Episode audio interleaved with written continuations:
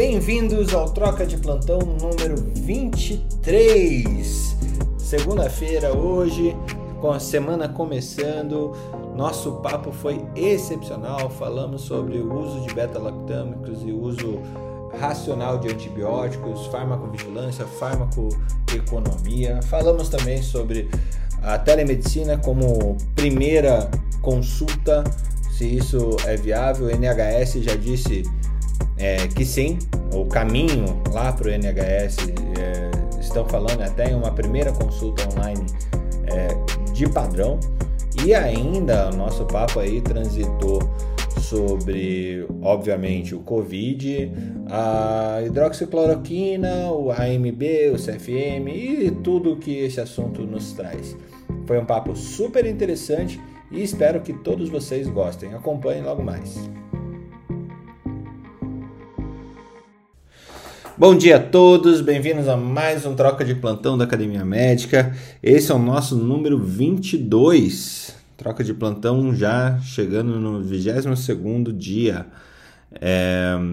Para você que não conhece ainda, estamos aqui de segunda a sextas-feiras, das seis e meia da manhã às 8 horas, tentando terminar às 8, mas ultimamente os papos estão engrenando tanto que tá difícil. Tá difícil, mas hoje a gente consegue. Bem-vinda Marileia, Felipe e Ana e você que está nos ouvindo aqui, ou você que está nos ouvindo agora também no nosso podcast, que acontece no Spotify ou em qualquer outro agregador de podcast, é só procurar a Academia Médica lá e você acha o Troca de Plantão. É... Tá sendo muito bem avaliado e está sendo muito legal ter esse feedback do pessoal que estava que está nos dizendo o quanto o troca de plantão está fazendo parte da vida deles, de todos os nossos colegas que aqui nos escutam. Bem-vinda, Marileia. Temos fofocas direto de Salvador? Não precisam ser da Bahia, Bom, mas pelo menos direto de Salvador. Temos como... sim. Bom dia, Fernando, Felipe, Ana, todo mundo que está aqui na sala. A primeira fofoca de hoje é que hoje é aniversário de Salvador. Então, hoje a gente faz 472 anos e todos devem saber que quem nasce aqui é chamado de soteropolitano. E essa palavra, é, ela vem originária, se refere à cidade grega de Soterópolis, que é uma antiga cidade grega que foi erguida por Sotero, e Sotero em latim é o mesmo que Salvador. Então, hoje completamos 472 anos e eu tenho um orgulho de dizer que é, sou soteropolitana, porque no final de 2020 eu recebi o título de cidadã soteropolitana. Então, tenho o maior orgulho de uma cidade que me abraçou, que tem uma energia maravilhosa, um povo boníssimo. Então, sou apaixonada por essa cidade, tá? Muito bom. Você é da onde originalmente? De onde? Eu, eu nasci em eu nasci em Pernambuco, Petrolina, mas vim aqui para Bahia, tá vendo que eu sabia!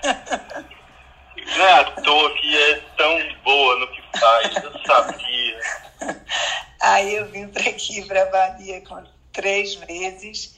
Minha família toda é pernambucana.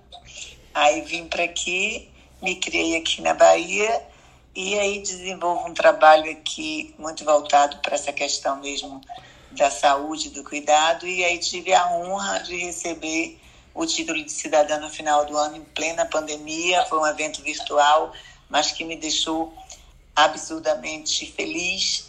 E é isso. Então, eu sou pernambucana e soteropolitana. Sou os dois, tá? Que legal. E a sua fofoca?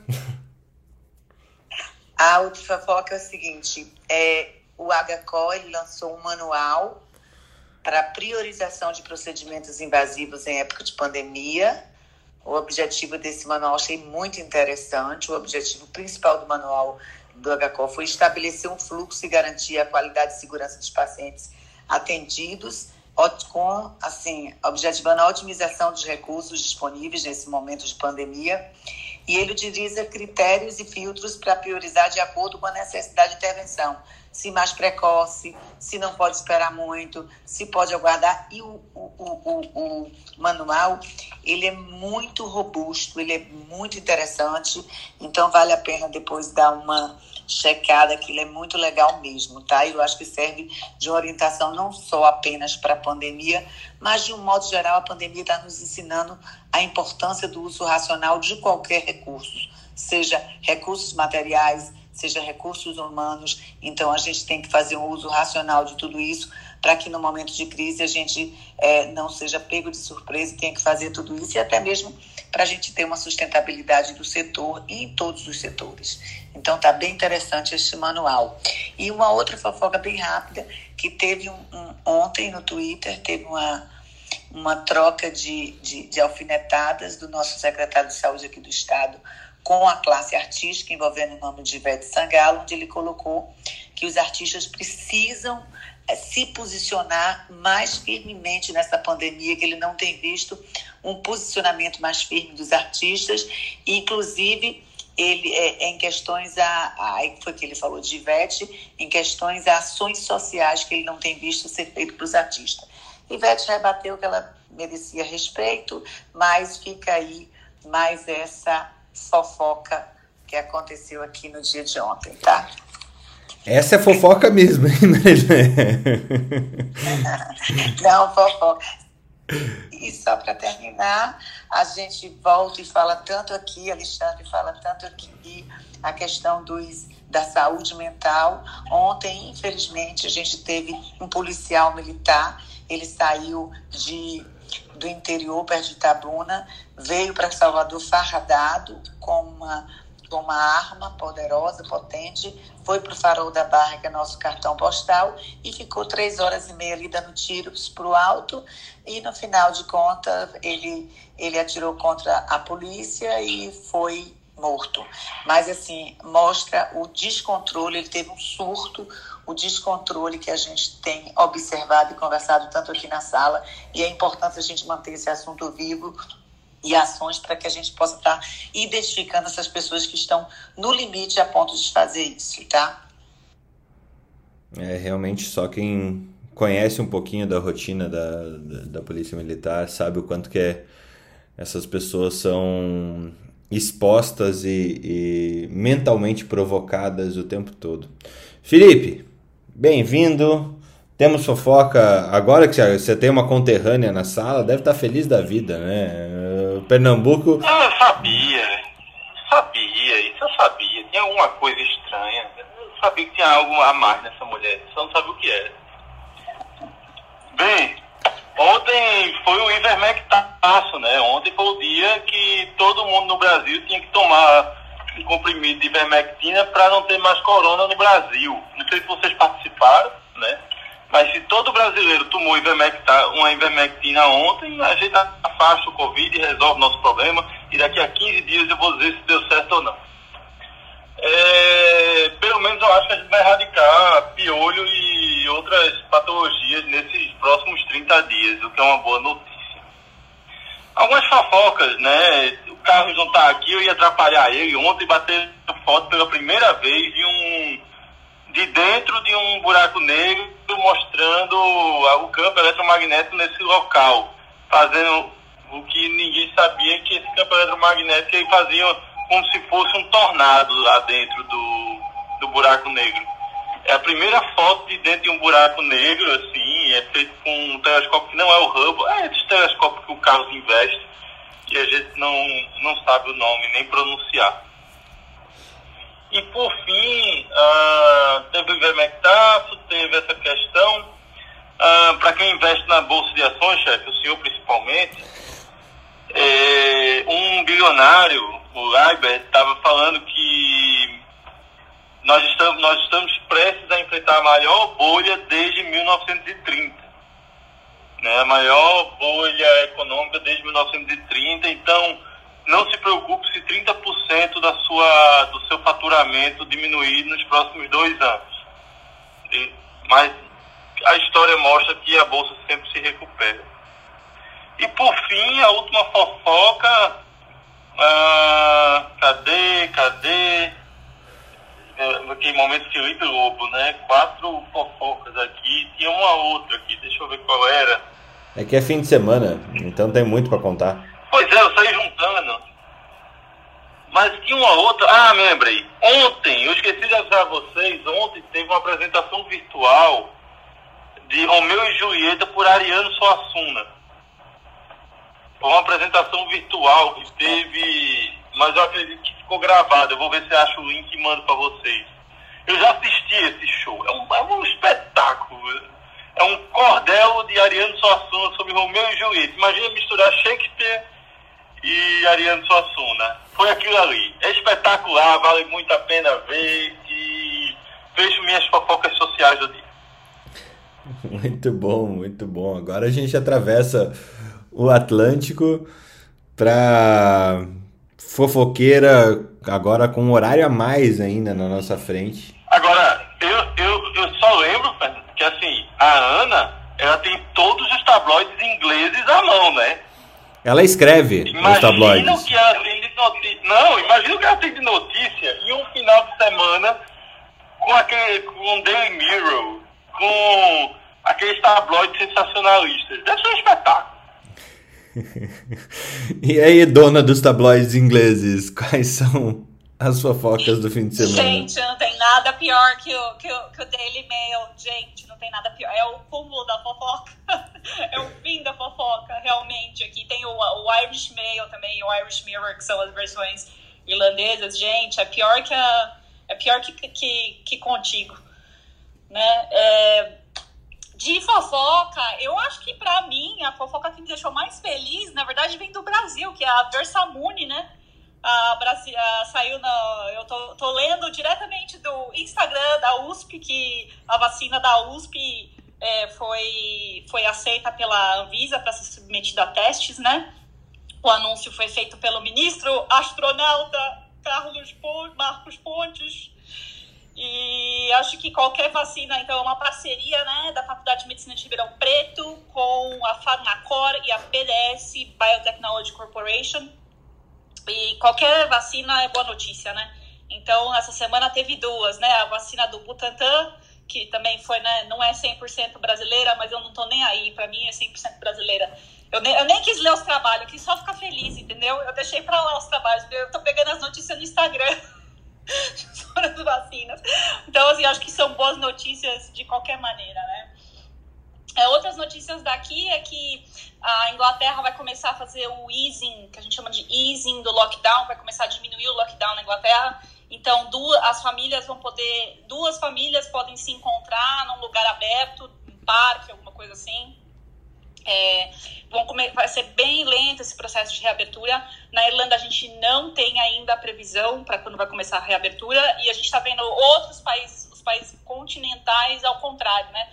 Uh, começar a apertar o lockdown deles. Então, a gente está em fases dif diferentes, na verdade, da onda, né? Então, a França, a Itália estão apertando o lockdown, e a gente aqui está um, tá relaxando, né? E, ah, falando em coisas é, é, que a gente fez no final de semana, é, eu, eu assisti duas coisas. Um, aquele filme Six Minutes to Midnight, Seis Minutos para Meia-Noite, muito legal, se vocês estiverem aí. E o que eu assisti que foi maravilhoso é o documentário da Tina Turner, que, se não me engano, no Brasil tá na HBO. Gente, não percam, maravilhoso, sabe? Se você acha que a vida começa aos 40, a vida daquela mulher começou aos 50 e ela é assim, mara. Olha, que... sabe aquela história que você já sabe o fim? Aí você vai assistir, mas você fica surpreendido mesmo assistindo. Não percam. Que, que história de resiliência. E olha, no, nossa, não podia recomendar mais, viu? Assistam porque é maravilhoso. Muito bom, muito bom. É, eu não conheço... fazer uma palhinha de We Don't Need Another Hero da Tina Turner, né? Pô, seria excelente começar bem o não. dia assim, hein? Bem não. Bem, mano, tu que cantas bem aí, ó. Eu acho que a gente need another hero, né? Por enquanto nós estamos precisando. A, a, gente, a gente need. A gente need um primeiro hero, né? Bem. Bem João Santana a gente tá mesmo. vivendo o mundo Mad Max, né? A gente, a gente tá vivendo. Simply the best a gente tá vivendo o mundo Mad Max, né? Então, assim, é. É, a Marilé podia abrir o ah, o Troca de Plantão tá sem música de abertura. Aí a abertura podia ser cantando uma música da semana, né? Essa semana. Muito foi engraçadinho você. We Don't Need Another Hero, da Tina Turner. Simply the best. Simply the best. Queremos o Simply the best. Não, Aí a não. gente vai modificando as músicas na próxima semana. Bem, fica a dica. Boa, acho excelente a Marileia começar o troca cantando. Com certeza. Não vou nem comentar, tá? É, Jamil, Simply the Best. É, cara, você é o empreendedor que sempre está aqui e tem vira esse mundo atrás de, de soluções para os seus dilemas. É, pô, bem-vindo mais uma vez, sempre muito bom ter aqui vo- você aqui conosco. E venha com, venha com fofocas e, e qual música que você pediria para Marileia cantar logo no início da manhã? E aí, Marilé, que frio, hein? Fui escolhida hoje, né, Felipe? Me aguarde. Felipe te colocou numa encruzilhada. E viu? Tudo bom, pessoal? Bom dia. Tudo bom, Felipe, Marilé, Ana, Fernando? E, pois é, cara, eu, eu, eu fiz uma opção, Fernando, de os finais de semana não ficar vendo muito, muita, muitas notícias, não, cara. Mas eu tenho duas dicas muito legais que eu, eu vi nesse final de semana. Porque eu tiro mais para ficar lendo e fazendo outras coisas, né? Então, a parte de é, fofoca, de política, de não sei o quê, eu tô meio, tô bem realmente por fora, porque, cara, me dá uma ansiedade brutal. Então, eu optei para fazer coisas distintas do que ficar realmente vendo é, jornais e etc. Né? Mas eu vi dois, dois filmes que eu, eu aconselho muito, cara. Um deles é a Liga da Justiça, né? Do, do Zack Snyder. Eu não sei se vocês viram, mas eu, eu peguei, é no HBO também, é, na Apple, melhor, na Apple TV, e assisti. Só que, cara, o filme tem quatro horas. Pasmem, quatro horas. E, e pô, realmente é, é muito bom o filme, mas, cara, quatro horas de filme, eu não lembro de nenhum filme que tenha tido quatro horas. Se alguém lembrar algum aqui, eu fiquei pensando depois, falei, cara, mas são realmente quatro horas cravadas. O Poderoso Chefão tem nove, mas o, o diretor se deu o trabalho de dividir em três, Ele- pelo ele menos. né? dividiu em Ia três. falar a mesma coisa. É, mas, Senhor dos Anéis, né? mas ele não gravou, tipo, num- numa tacada só, né? Se você somar todas as ligas da justiça também, vai estourar muito mais do que isso. Tem várias também, né? Mas enfim, vale a pena. Matrix 2 e 3 foi gravado junto. É, mas eu tô falando em termos de, de, de, de Não, mas do filme. Eu assisti o filme, viu, gente? Você gostou? Eu- Muito bom, né? Achei Eu bom. gostei. Eu, Gostei eu bom, fui é. o único que assisti no dia que saiu. Ah, pô, terminou de madrugada pra falar no troca de plantão no outro dia. Olha só, bacana. Mas, outro cara, Ah. o Zack Snyder fez um filmaço. filmaço, né, cara? Filmaço. Merecia continuação e, assim, Mas vai rolar, né? Vai rolar. Pelo menos tem um espero, né? Porque depois, até agora todo é. mundo nega, né? Mas É. o Dark Side, meu amigo, o Dark demais. Side parece o Fernando Carbonieri de mau humor num dia de manhã. com, com olhares lasers. With né? lasers. Parece o Superman. O, o Fernando parece o Superman com os olhos de laser, né, cara? Tem uma, um meme dele muito bom por De isso. Outra coisa muito legal que eu assisti, cara, foi o documentário da Britney Spears. Não sei se vocês chegaram a ver. Eu acho que a Ana é a cara da Ana, o documentário da Britney Spears, porque, cara, eu, meu, é impressionante como a menina tem uma. Primeiro que ela é um fenômeno, né, cara? A menina conta a história dela, não quero ficar fazendo spoiler, que é chato pra burro, né? Nem vou falar muito as razões dela ter passado por aquilo, mas vale super a pena para você ver como que o poder, né, cara, a fama, as, as más escolhas, elas realmente podem impactar na tua vida de uma forma muito negativa, né? Mas o que eu senti desse documentário é, é que provavelmente eles estão preparando é, esse, um retorno para ela, né? Agora eu fiquei me perguntando, Felipe, pô, ela deve estar com o quê? Uns 39, 40 anos, acredito eu, né? Como que essa mulher não deve estar hoje, cara? Porque parece que ela está numa, numa recuperação, num, num local onde meio, meio escondido, né? Enfim. É, e obviamente a gente está falando de saúde mental e, e, e realmente a importância da saúde mental, principalmente para essas pessoas, né, cara, que da noite para o dia viram celebridades e não conseguem lidar muito bem com isso. Mas assim, vale super a pena assistir sim.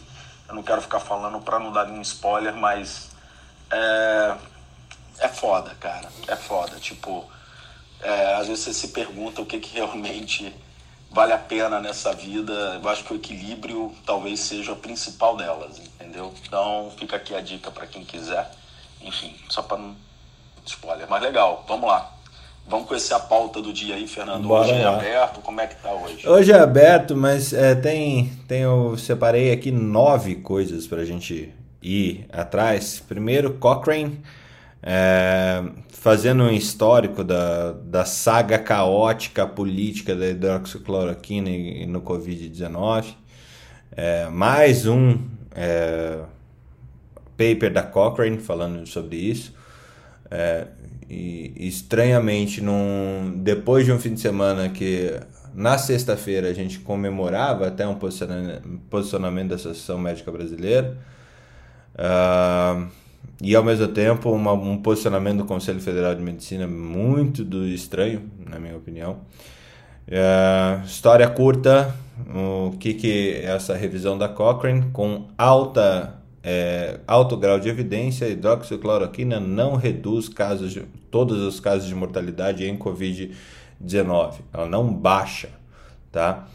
É, Para quem não conhece os papers da Cochrane, eu acho que até o Jamil, o Felipe e a Ana, que são pesquisadores, o Felipe, que é pesquisador full-time hoje ainda, né? Pode nos falar sobre isso, mas a Cochrane é responsável por fazer revisões sistemáticas de todos os outros papers que tem e faz isso faz muitos anos. Né? Então, ela traz inclusive uh, todos os artigos que saíram sobre hidroxicloroquina nesse tempo. Então, primeiro ponto, não há evidência nenhuma. Oi, pode falar, Ana? Não, eu ia, eu ia, desculpa, eu ia te dar uma dica que eu não sabia, eu descobri esses dias porque eu fiz um curso de revisão sistemática na minha biblioteca aqui da faculdade. E a Cochrane agora, você pode ir no site deles, tem uns cursos de revisão sistemática, tudo de graça, gente. É só entrar no site da Cochrane, tem os cursos de revisão sistemática, de como fazer, de como pesquisar revisões sistemáticas. Eu não sabia, eu, eu tive aula com a Cochrane na faculdade foi para mim foi ótimo, porque desde a época da faculdade eu tô acostumada com eles, mas eu recomendo muito, assim, principalmente quem é acadêmico, entra lá no site, o curso é curtinho e você vai ter a oportunidade de aprender como funciona a revisão sistemática e como trabalhar com a revisão sistemática. Legal. E, e não pega nada mal no seu currículo no LinkedIn ter um diplominha Cochrane, né? Vamos, vamos combinar. É, de moderada evidência é, a hidroxicloroquina provavelmente não altera o número de pacientes que requerem ventilação mecânica e terceira, a hidroxicloroquina in, aumenta o risco de efeitos adversos enquanto o paciente está sendo tratado com Covid-19. Esse é o resumo desse, desse paper da Cochrane. O título dele é. Peraí, que eu estou indo aqui pelo Twitter, mas o título é Efeitos contestados e, e, políticas caóticas. A história de 2020 é, da hidroxicloroquina e cloroquina para o tratamento da Covid-19. Ele fala sobre toda a politização, como que isso entrou no mainstream, como que isso virou uma corrente populista, popular e miraculosa que a gente observou e observa até hoje como uma possibilidade de tratamento. Bem-vindo. É, Newton. Tudo bem contigo? Tudo jóia, Fernando. Obrigado. Bom dia, pessoal. Bom dia a todos. É, hoje eu ia ficar só escutando, Fernando. Estava aqui embaixo, então hoje eu vou ficar ouvindo só. Mas não tem jeito. É, você falou na, aí na cloroquina. Eu pedi para subir aqui para falar a respeito. É, bom, primeiro eu quero dizer pro Jamil que eu também assisti o Liga da Justiça e é espetacular. Hein? Quatro horas de filme que passou para mim, tranquilo, assim, com prazer, muito bom. É, sobre, a, sobre a coroquina, Fernando, eu fiz um levantamento dos casos que a gente tratou lá no hospital da Unimed, aqui, do começo, né? Porque ainda estava naquela polêmica, se usava, se não usava, então teve muito paciente que usou e internou. O que, que eu fiz? Eu fiz uma análise levantei 200 casos que foram para UTI que usaram ventilação mecânica e a hipótese era, será que eles usaram a hidroxicloroquina precoce e ainda assim ficaram graves? Então, desses pacientes que eu avaliei, é, ainda vou fazer análise é, estatística deles. Na verdade, eu fiz uma análise assim bem básica e simples, mas assim só para a título de conhecimento, 80% desses pacientes ficaram graves usaram cloroquina precoce naquelas doses malucas e naquele tempo maluco que foi indicado no começo. Então fiz essa análise lá em abril, maio, mais ou menos, do ano de 2020. Hoje a gente não usa aqui, né? não é mais protocolo. Só alguns pacientes que, que querem usar mesmo, por, enfim, contaminado pela mídia, né? Mas não é mais, não é, não é nem protocolo, nem jeito nenhum indicado. É só para essa informação. Então, assim, 80% dos pacientes ficaram graves em, em é, ventilação mecânica, numa amostra de 200 pacientes, usaram a cloroquina nas doses e no tempo precoce. Só para reforçar aí que está é complicado. Eu acho que é, é, importantíssimo publicar isso, Newton. A gente precisa desse tipo de publicação. Fala, Jamil. Só uma matéria muito interessante que saiu em relação à cloroquina, tá? É, jogo rápido, mas assim, Vitória, no Espírito Santo, é a capital no Brasil com maior uso de, de cloroquina é, no, no, em todas as, a, as unidades das federações. Né? Então, é, e hoje ela tem 47% mais mortes do que qualquer outra cidade no Brasil. Tá? Então, isso é, foi um, um, dado histórico bastante curioso. Né? Lógico, tem, não é um estudo científico, mas mostra exatamente né, que, enfim, por mais que a popula é um estudo mais populacional, mas é, o Espírito Santo tem essa, é, essa estatística, né? Inclusive o, o Felipe quando falou aí da agora tá, tá na moda essa ivermectina, fizeram lá em Marataízes, né, uma cidade onde passava verão quando criança, uma essa ivermectaço, né, onde todo mundo saía para tomar uma ivermectina, né, a ponto que a gente chegou mas são dois dados aí bastante curiosos. Né? Então, Vitória, no Espírito Santo, está com 200, 200 mortes a cada 100 mil habitantes, enquanto que no Brasil, em torno de 136 mortes para cada 100 mil habitantes. E, e apesar disso, é a capital que mais usa cloroquina é, no país. Então, só um dado adicional aí para ajudar na, na, na argumentação. É, é, acho que não tem muito. É, excelente, excelente os dois pontos, é, mas é, a gente não vai, não vai se aprofundar nisso porque simplesmente a gente só vai trazendo os fatos que estão sendo é, é, revistos, né? É uma revisão sistemática vendo o nível de evidência. É, e aos poucos a gente vai, vai constatando ou escrevendo o quanto é, a hidroxicloroquina ou ivermectina não tem nada diferente do que a fosfetanolamina ou coisa parecida. Né? É, o efeito, todo mundo acabou se dando ao trabalho de valorizar o placebo em vez de, de valorizar é, o que é fato. Né? Mas para ainda no Covid, é, não sei se vocês viram algumas vezes, algumas queixas pós-Covid, elas se têm demonstrado com falta de memória ou, ou problemas de memória. Né? Então saiu também um paper no JAMA Psychiatry é, sobre como o Covid afeta o cérebro. E aqui é um, uma fofoca até uma, uma figura linda, coisa que o Jama sabe fazer bem, é figura linda para publicar em seus papers, né?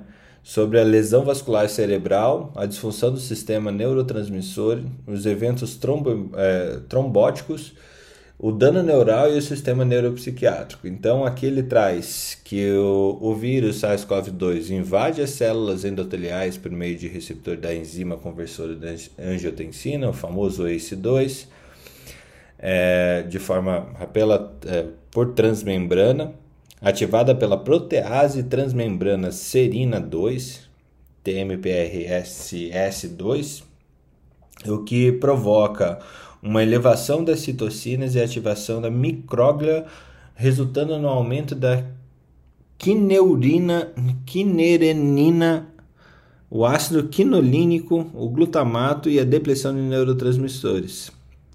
A cascata de coagulação e elevação do fator de von Willebrand levam aos eventos é, trombóticos e com isso a gente tem uma neurotransmissão alterada é, por uma, um aumento da toxicidade do glutamato e a lesão hipóxica que contribuem para a disfunção de perda neuronal.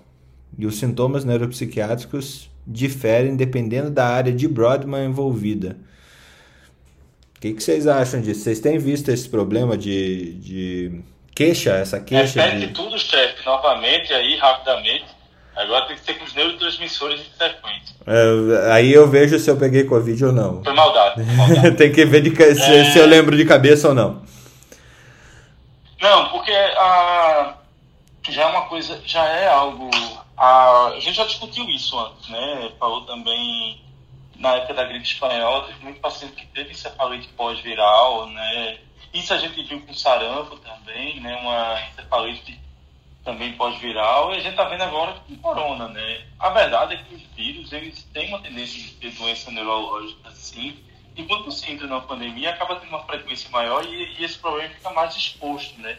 E outra coisa, atualmente está tendo muita testagem, né? Para a corona, mas está deixando de testar outros vírus. A gente sempre foi um país que deixou muito mal, investigou muito mal o doença viral, né? Então, deve ter, sim, um contexto de doença psiquiátrica, doenças, e até mesmo doenças neurológicas como, como é, demência, que são induzidas, né? principalmente demência vascular, que são induzidas por doença viral.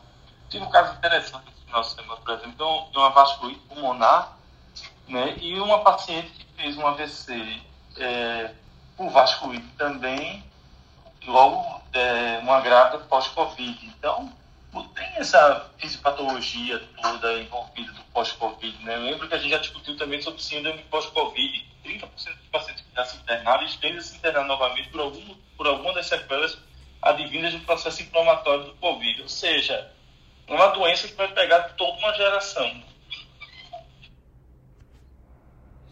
É aquela questão que a gente vem falando, né? Uma doença que vai durar 30 anos. Fala, Jamil. Não, então, eu você perguntou se alguém conhece algum caso é, desse quadro, é, quase uma, vamos, vamos colocar entre aspas, né, uma demência né, aguda, desencadeada por um quadro é, central. Né, é, tem duas, dois pontos muito interessantes. Né, a questão é tão, é, tão, é tão verdade que você tem uma, uma encefalite, um quadro inflamatório do sistema nervoso central, que a anosmia né? Eu, no começo da doença, acreditava que era, obviamente, por uma, por uma, uma infecção né? de, de, de, é, de nervo olfatório, alguma coisa nesse contexto, né? pela congestão e tal e tal. Só que depois viram que realmente, cara, é uma, é uma ação central. Essa anosmia que muitas vezes dura meses, né? três meses, quatro meses, inclusive nos protocolos é, para você fazer uma reabilitação é, do olfato é você ficar expondo, né? Não sei se vocês viram isso, né? É, cinco diferentes odores, né? E por período de tempo, né? E você faz três vezes ao dia retreinamento é, do, do, sistema olfatório. E isso é ação central, cara. É muito curioso. Eu vi o protocolo, inclusive, lá da Mount Sinai, que de fato, é, Mount Sinai, que de fato eles trazem esse tipo de, de cenário, né? Agora, tem um caso muito emblemático, conhecido meu. É, Para quem não sabe, eu, eu, eu, faço parte do, da seleção aí brasileira de um jogo de realidade virtual chamado Firewall Zero Hour, né? Que eu, é, eu, sou, eu sou reserva, mas vira e mexe um treino com a, com a turma aí, né? Esquadrão de Elite. É né? um jogo de realidade virtual e tal. Que é, enfim, e um dos caras que né, pegou Covid ele tá com quadro de um. Ele falou, cara, eu tô totalmente. Doutor Jamil, eu tô totalmente esquecido, eu não lembro mais das coisas. E aí eu fico fazendo alguns testes, tipo, perguntando três coisas para ele. Ó, anota aí, cara, depois eu quero precisar. Ele não lembra absolutamente de nada. Eu achava até que era sacanagem. Falei, não, o cara tá tirando com a minha cara. E não é, Fernando. Algumas pessoas, de fato, têm um quadro, deve ser exatamente essa alteração de neuro transmissor nessa área aí de, de Brodmann, né, que você comentou, uhum. é, que deve estar fazendo isso daí. Mas de fato parece um quadro demencial. Eu, é, um, é muito curioso. Eu achei até que estava. Mas você me falando, falou, não, cara, não deve. O cara não está de sacanagem comigo, não.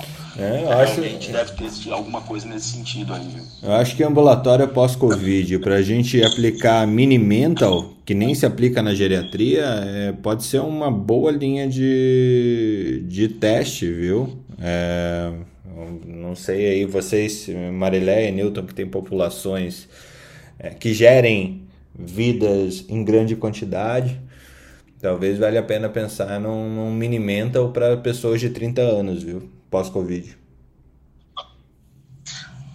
É, com certeza, Fernando. Eu acho que é uma boa ideia essa. Inclusive, eu não vi ninguém falar sobre esse protocolo pós-Covid pós dessa forma. Você acabou de me dar uma boa ideia aqui, inclusive, de passar para quem vai avaliar esses casos. Põe meu nome no paper depois, viu? É, eu vou botar aqui é, tudo em medicina, é, score, né? Score de, de Carbonieri, talvez achar que ficaria legal, né? É, e... Carbonieri é top. Fernando, muito importante isso que a gente vem comentando aqui do pós-Covid, porque a, a, a, a, importância de a gente discutir esse tema e, e cada vez mais divulgar tudo isso.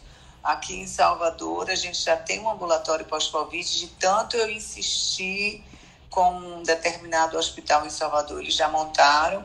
E esse fim de semana já me ligou o secretário de saúde do, de uma cidade aqui do interior perguntando para mim, pedindo orientação como é que seria esse ambulatório, como é que seria esse paciente. Então, assim, a importância da gente estar tá divulgando a necessidade de, de se montar serviços para esse segmento, sim, e muito bem embasado cientificamente da necessidade.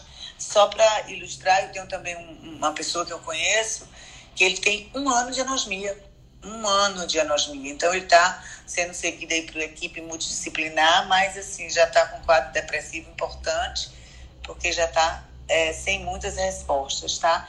Então, é, mais uma vez, parabéns aqui à sala, que eu acho que a nossa função enquanto médico e que tem a possibilidade de estar tá comunicando é exatamente essa orientação.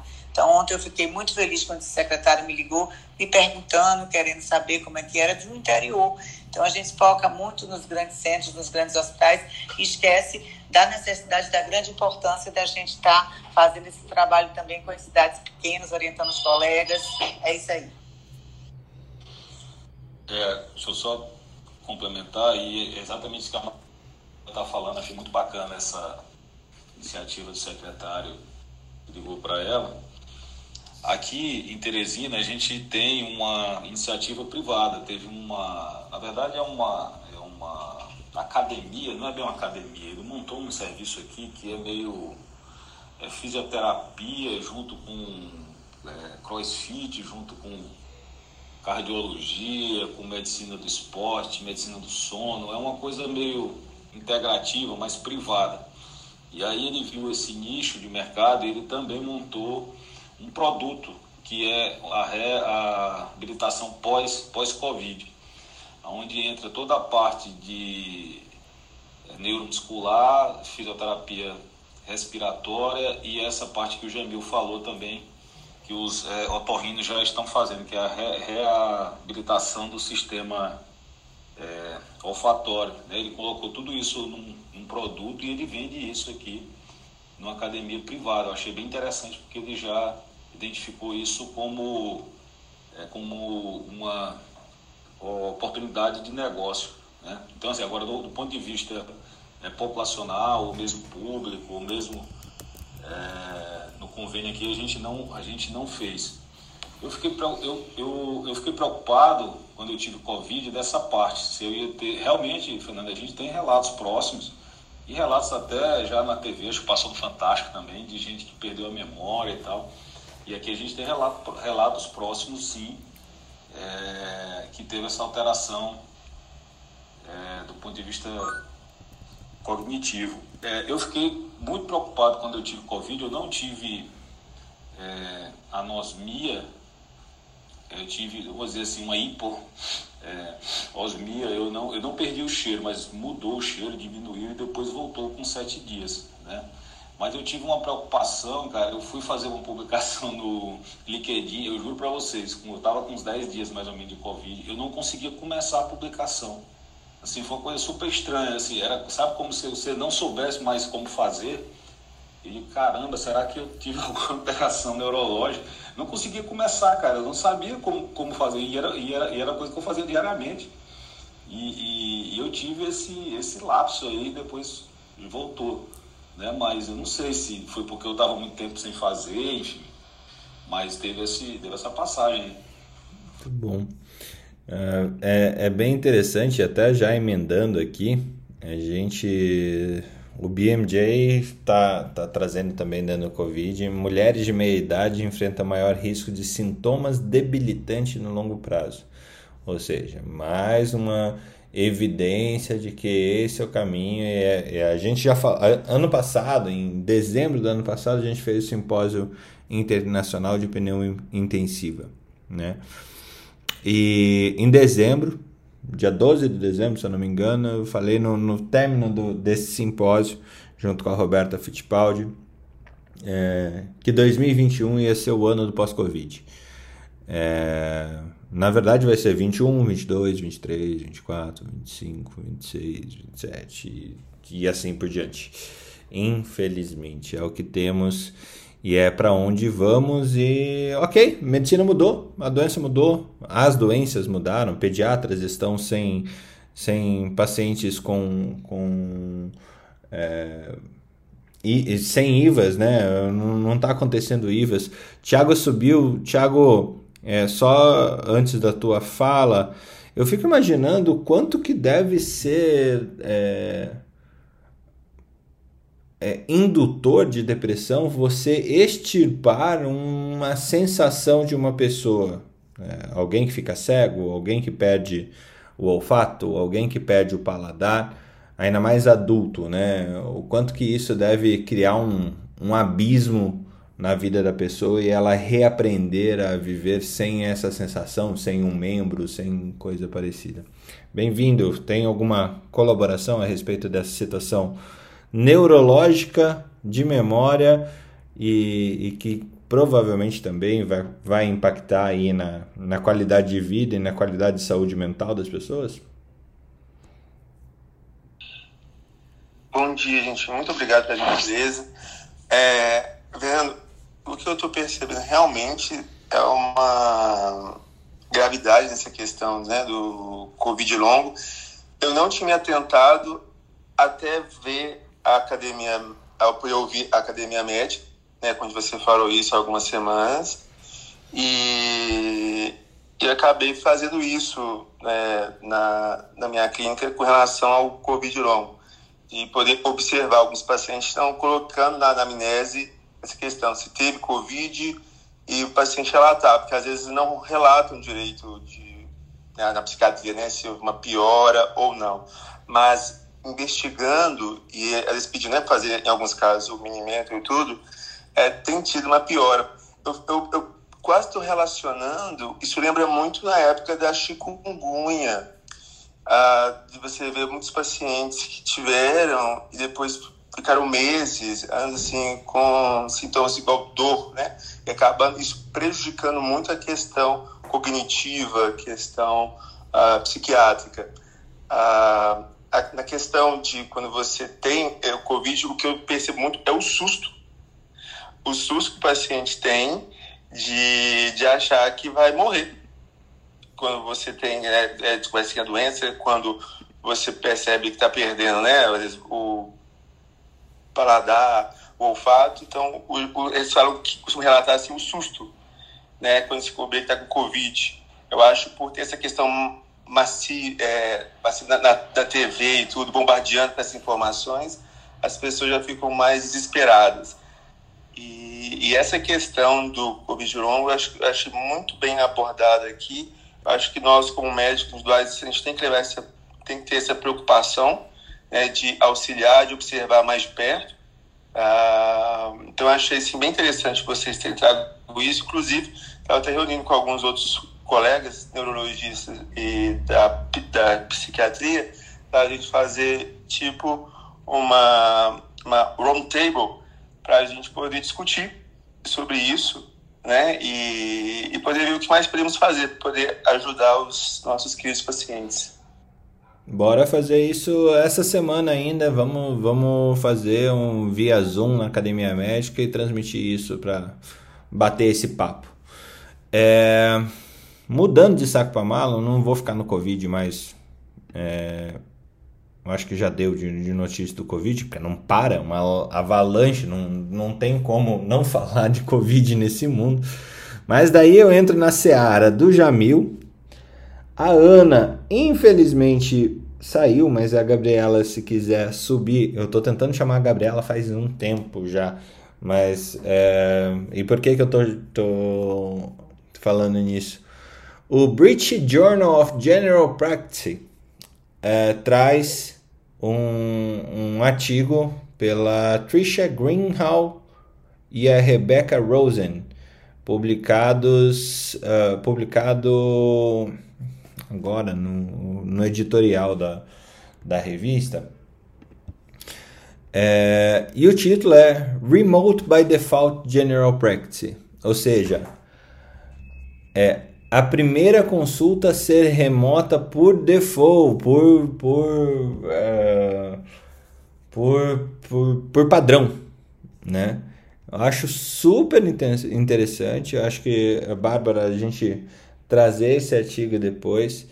É, nessa, nessa questão, eles trazem um, uma tentativa de infográfico, ficou ruim pra caramba, mas é, com o intuito de trazer as razões para uma consulta, o paciente, é, o, o que tipo de, de relações que tem com o paciente, é, ele considera a maturidade, maturidade digital, tanto do médico quanto dos pacientes, a inclusão digital dos serviços é, e dos usuários, como está o sistema, como é o staff, quais são as tecnologias dependentes para isso e assim por diante. Bem interessante, um texto super rápido de ser lido mas é muito legal de ver a Inglaterra como terra do NHS ali e do, e do, do sistema único de saúde, trazendo essa situação de telemedicina primeiro. Jamil, você como um empreendedor na área, o que, que você acha disso? Bem, Fernando, isso corrobora uh, o que a gente sempre viu né, nesses anos. Né? Como você falou, a gente já faz desde 2014 telemedicina. Ah, então, e agora, logicamente, no, no peri-pandemia, isso aumentou muito. Né? É, pra você ter uma ideia, eu, eu, a gente faz, ah, você já conhece o nosso, o nosso trabalho, então, assim, a gente está tendo uma demanda gigantesca e, e, vem aumentando cada vez mais, cada dia mais, né? E assim, não há essa, essa questão se é primeira consulta, né? quer dizer, uma distinção se é primeira consulta ou consulta de retorno. Praticamente todas são primeiras primeira consultas. Né? E assim, vou falar da minha experiência né? desde 2014. Eu, eu consigo, logicamente, também a, a, ter uma isso acho que a experiência também conta muito nesse contexto, né? Então não sei se eu acho que eu estou meio enviesado nesse sentido, mas falando como médico, eu praticamente nunca é, 90% dos casos hoje eu consigo resolver é, numa primeira consulta, uma orientação e, e, sem ter uma necessidade de encaminhamento para o meu consultório hoje que eu reduzi para meio período na semana. Né? Eu fazia, eu fazia consultório, enfim, é, mas agora eu reduzi porque de fato eu estou conseguindo ter uma, uma, uma. Porque o que, que aconteceu? O perfil do paciente também mudou. Né? Hoje, é, a maior parte dos pacientes que procuram hoje por a telemedicina para fazer a primeira consulta é, tem muito mais relacionado às questões de, de orientações, às questões de. É é, problemas que não, não são tão é, grandes no sentido de, de como se você. Porque todo mundo imagina que seria uma consulta meio que num, no ambulatório ou no ambulatório, num pronto-socorro, etc. Na verdade, o que eu vejo é que os pacientes hoje estão adotando a telemedicina para absolutamente tudo, né? Porque elas não podem ir muitas vezes presencialmente. Então, a, o grau de gravidade que eu vejo também vem diminuindo bastante. No começo, as pessoas iam, procuravam geralmente com um problema muito maior. Hoje a gente tem muito mais uma uma questão da, é, é, de orientações, etc., mas que geram é, prescrição ou solicitação de exames, né? ou seja, configura uma, tele, uma teleconsulta propriamente dita. Mas assim, a gente vê que tem uma. Uh, os pacientes estão cada vez mais adotando uh, como primeira opção, aí obviamente é a primeira consulta, uh, muito mais para tirar, um, um, ter uma orientação ou um questionamento em relação a medicamento, ou uma dúvida em relação a algum, algum procedimento, algum exame, uma segunda opinião é muito comum. Então, assim, o que eu acho, Fernando, sinceramente, essa autonomia, ela sempre vai caber ao paciente e ao médico, tá? Então, é, tem essa discussão CFM, ANB e etc., mas, assim, sendo um, quem vai drivar isso é, é, é, são os próprios usuários, né? Paciente e médico. Então, na minha opinião, Fernando, é, eu acredito que eu não vejo nenhum embaraço desse ponto de vista. Eu acho que dá para se fazer a primeiro que consulta, mas o que tem que ter em mente é, se você de fato não consegue fechar um diagnóstico, ser muito transparente e logicamente falar para aquele paciente ir ao teu consultório. Lógico, ele já até pagou a consulta, então você não precisa ter uma cobrança quando ele vai presencialmente. Isso, inclusive, já é cobrado e já cai na sua conta né, esse dinheiro. Então não tem como você cobrar duas vezes do mesmo paciente. Você já cobrou, ele vai no seu consultório, você vai fazer um complemento daquela, naquela consulta, inclusive anotar no prontuário digital que você vai solicitar um, um, um, atendimento presencial. Mas assim, é, hoje acho que 90% para mais a gente consegue resolver numa primeira consulta. É, sem problema nenhum, Fernando. Acho que isso aí é uma, é uma tendência porque os usuários estão vindo também com comportamento distinto, tá? Eu comecei na época 2014 só com infarto, olha que loucura, né? A gente fazia uma tele é, interconsulta para profissionais de saúde que atendiam infarto em unidades básicas hospitais secundários aqui de São Paulo.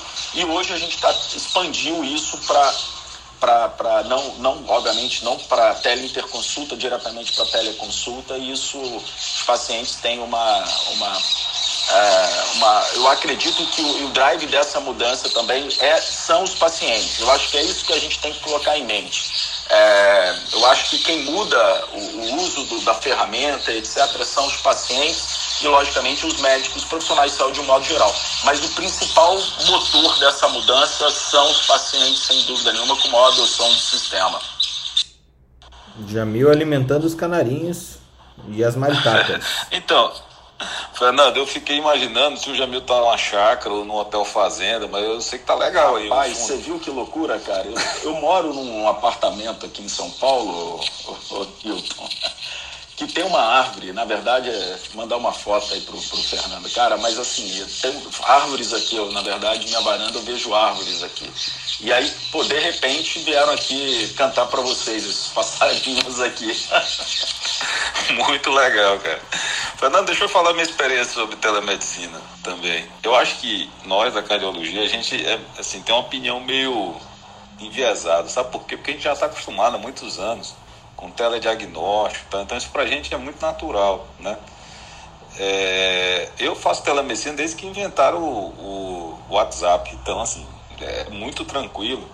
E a é, experiência recente, eu, eu participei da primeira iniciativa do governo federal com um programa chamado Telesaúde, né? Então eu era o cardiologista aqui de referência da, do hospital universitário nesse projeto, onde eram feito, feitas consultas assíncronas. Né? A gente prestava, vamos dizer assim, consultoria para as unidades básicas, para os postos, para os postos de saúde, em relação à cardiologia. Eles faziam consultas, os médicos generalistas ficavam em dúvida em alguns casos mandavam para a gente pela plataforma, mandava eletro, mandava exames, e aí a gente devolvia com uma com é, parecer. Isso em 2016, né? Foi lançado esse projeto. É, mas aqui também já tinha em Teresina essa iniciativa, por exemplo, do SAMU, eles passavam o eletrocardiograma é, caso suspeita de infarto, para a gente dar, dar, o, é, dar o laudo e fazer algumas orientações preliminares. Isso também acho que de 2014, mais ou menos, já tinha esse, esse serviço aqui.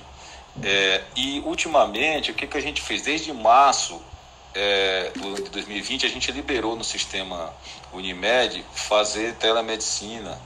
Todos os cooperados fizeram, a gente teve aqui um volume de. Nós já estamos com mais de 50 mil consultas de, tele, de telemedicina desde março do ano passado. Eu mesmo, pessoalmente, eu ainda faço consultório, mas eu só faço consultório hoje virtual.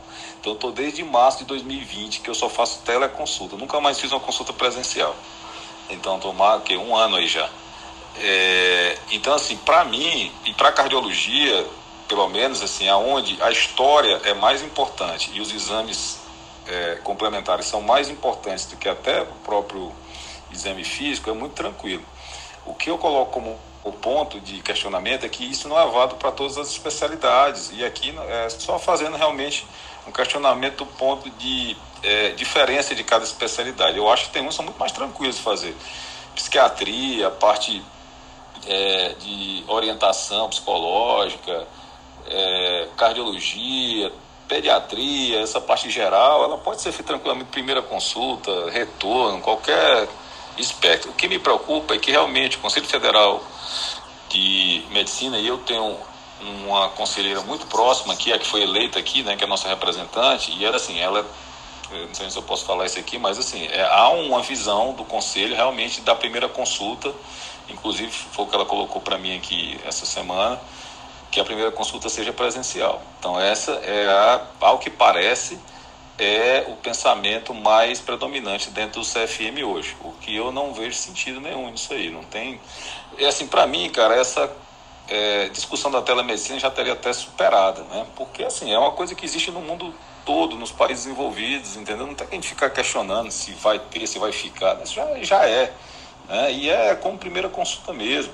Eu acho que assim, a gente preza, nós como médicos, né, a gente preza tanto pela nossa autonomia, que é o CFM defende direto, inclusive as peças publicitárias novas que saíram agora foram, foram só relativas à autonomia do médico, o médico tem que ter para prescrever, para fazer diagnóstico, enfim. Pois essa é mais uma história de é, autonomia. Eu acho que o médico tem que ter a autonomia de decidir se a primeira consulta dele vai ser virtual, se vai precisar é, complemento. Aí entra algumas questões polêmicas aí, como o próprio Jamil falou, de você não cobrar esse complemento, que eu acho que é o óbvio, né? Mas tem gente que, que quer cobrar quando vai presencial, então essa é uma questão polêmica. A questão da remuneração, no início foi se colocado para remunerar menor do que uma consulta normal, que também não tem sentido, porque o que vale aí é a responsabilidade médica. Então, aqui, por exemplo, na Unimed Teresina, a gente coloca o mesmo valor, tanto faz ser uma consulta presencial como, como uma teleconsulta, porque o que vale não é o modo de fazer consulta, o que vale é a responsabilidade médica em cima da consulta.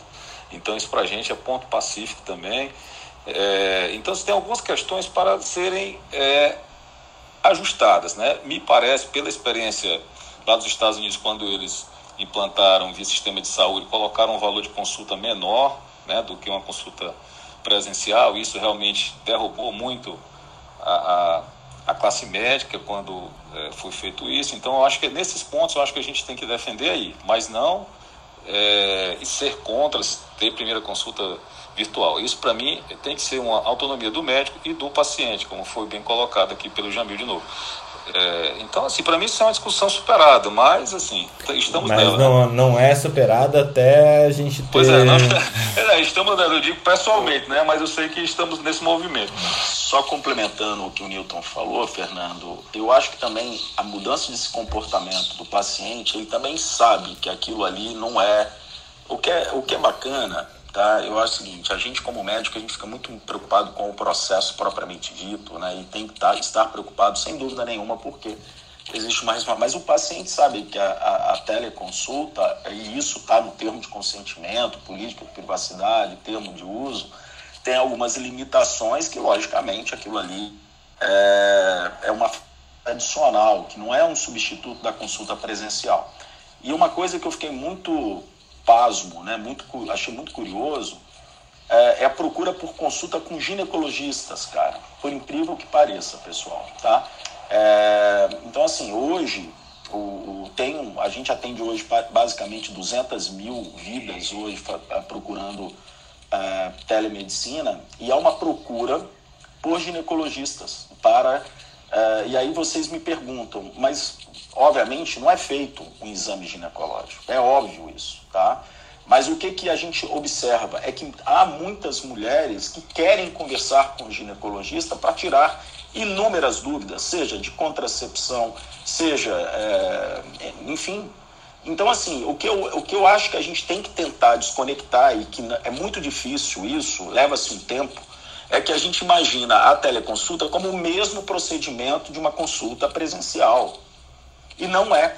Até porque as demandas são distintas, entendeu, Fernando? Eu acho que esse é um comportamento, tanto que os pacientes procuram e eles sabem efetivamente que aquilo ali vai ser um momento em que é, ela iria no consultório eventualmente para tirar uma dúvida de contracepção e, e entre outras coisas, entendeu?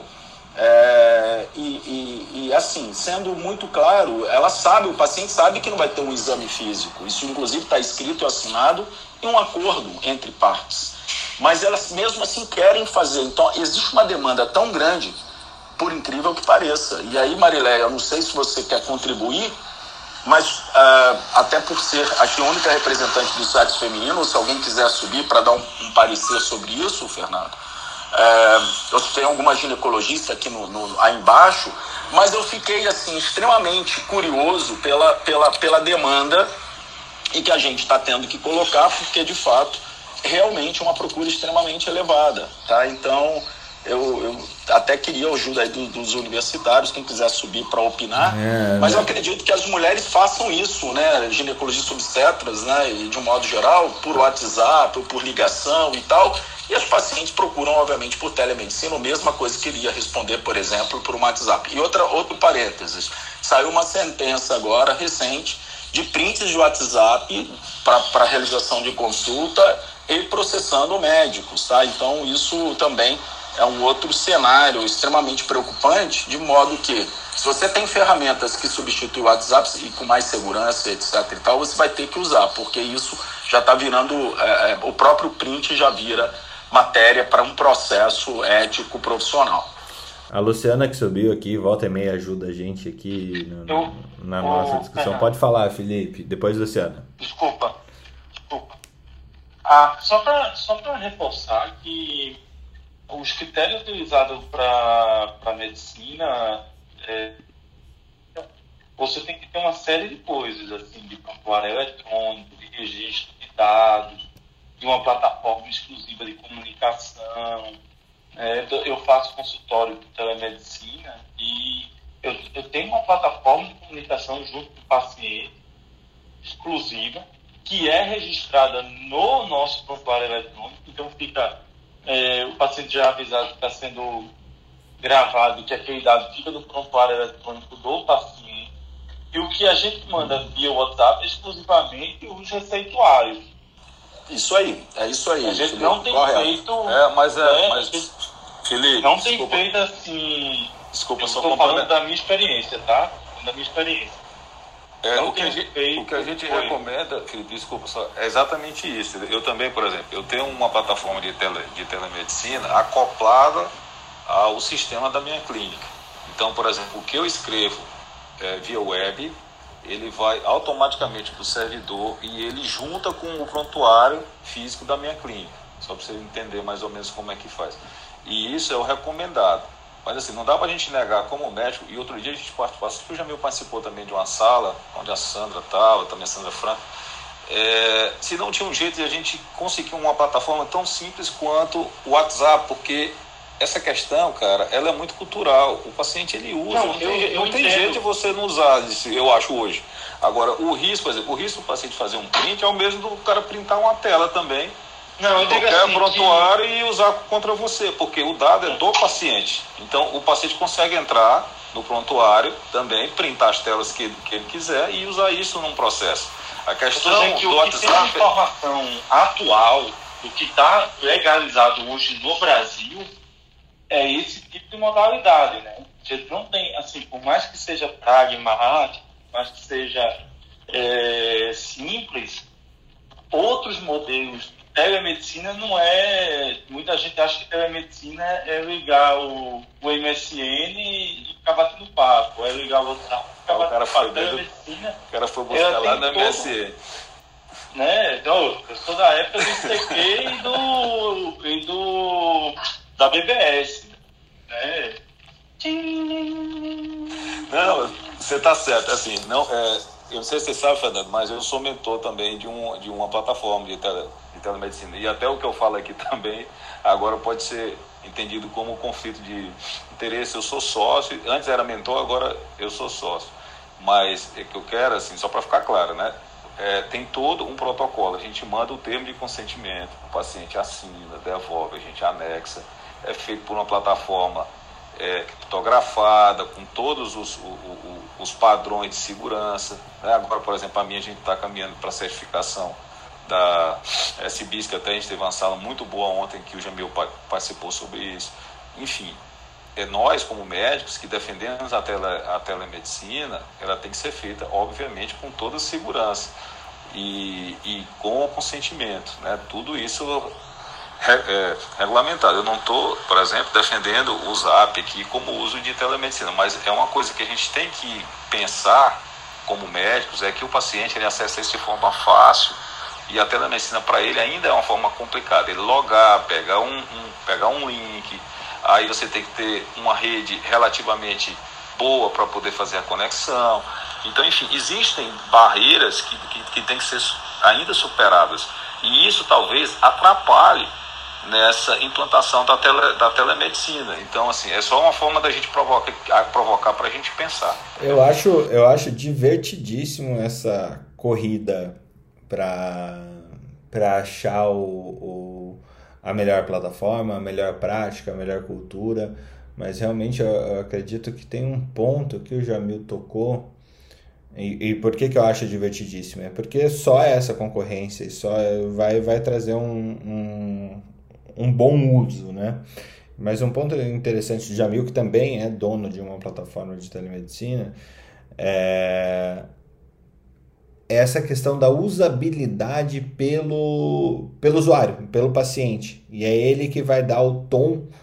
É, por mais que o conselho, as definições que o conselho quer passar sobre telemedicina e tudo mais, na hora do vamos ver, quem vai falar a respeito, quem vai dar o tom é o paciente, é o, o médico mesmo. O conselho não tem capacidade de processar todo mundo. E o problema é que de vez em quando ele vai usar alguns bodes expiatórios para dar o exemplo, né? Como fez e o faz com alguma frequência.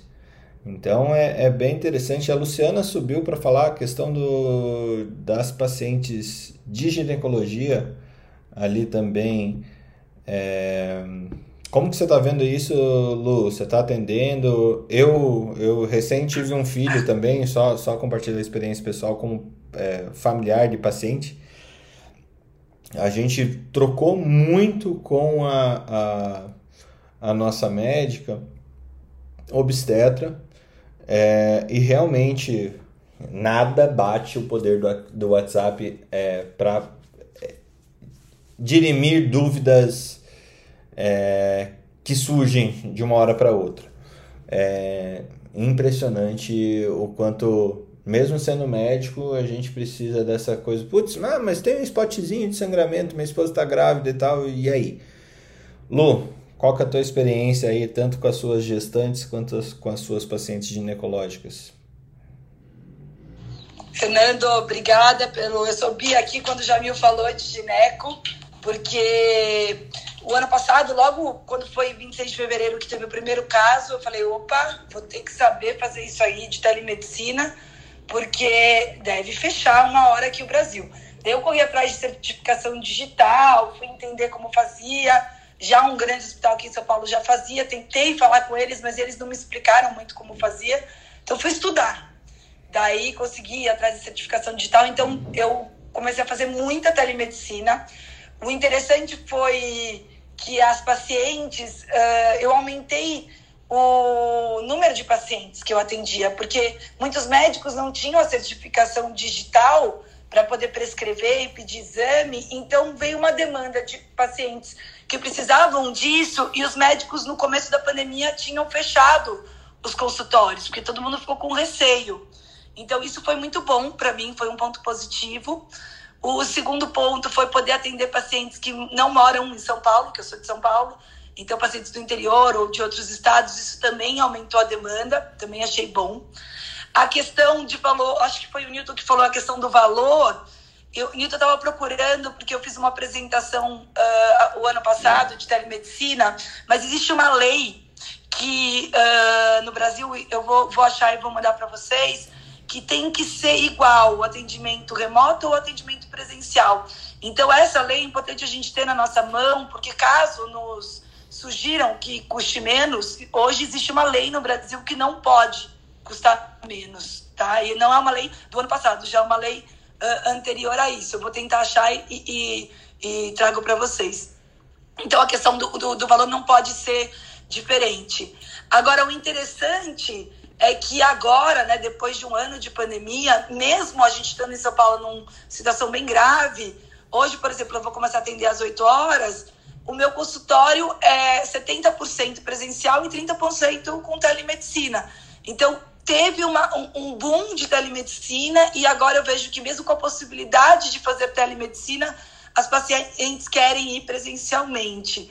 Isso eu achei interessante porque elas falam para mim, doutora Lu, você é a minha desculpa de sair de casa. Eu quero sair de casa, quero te ver, quero bater papo.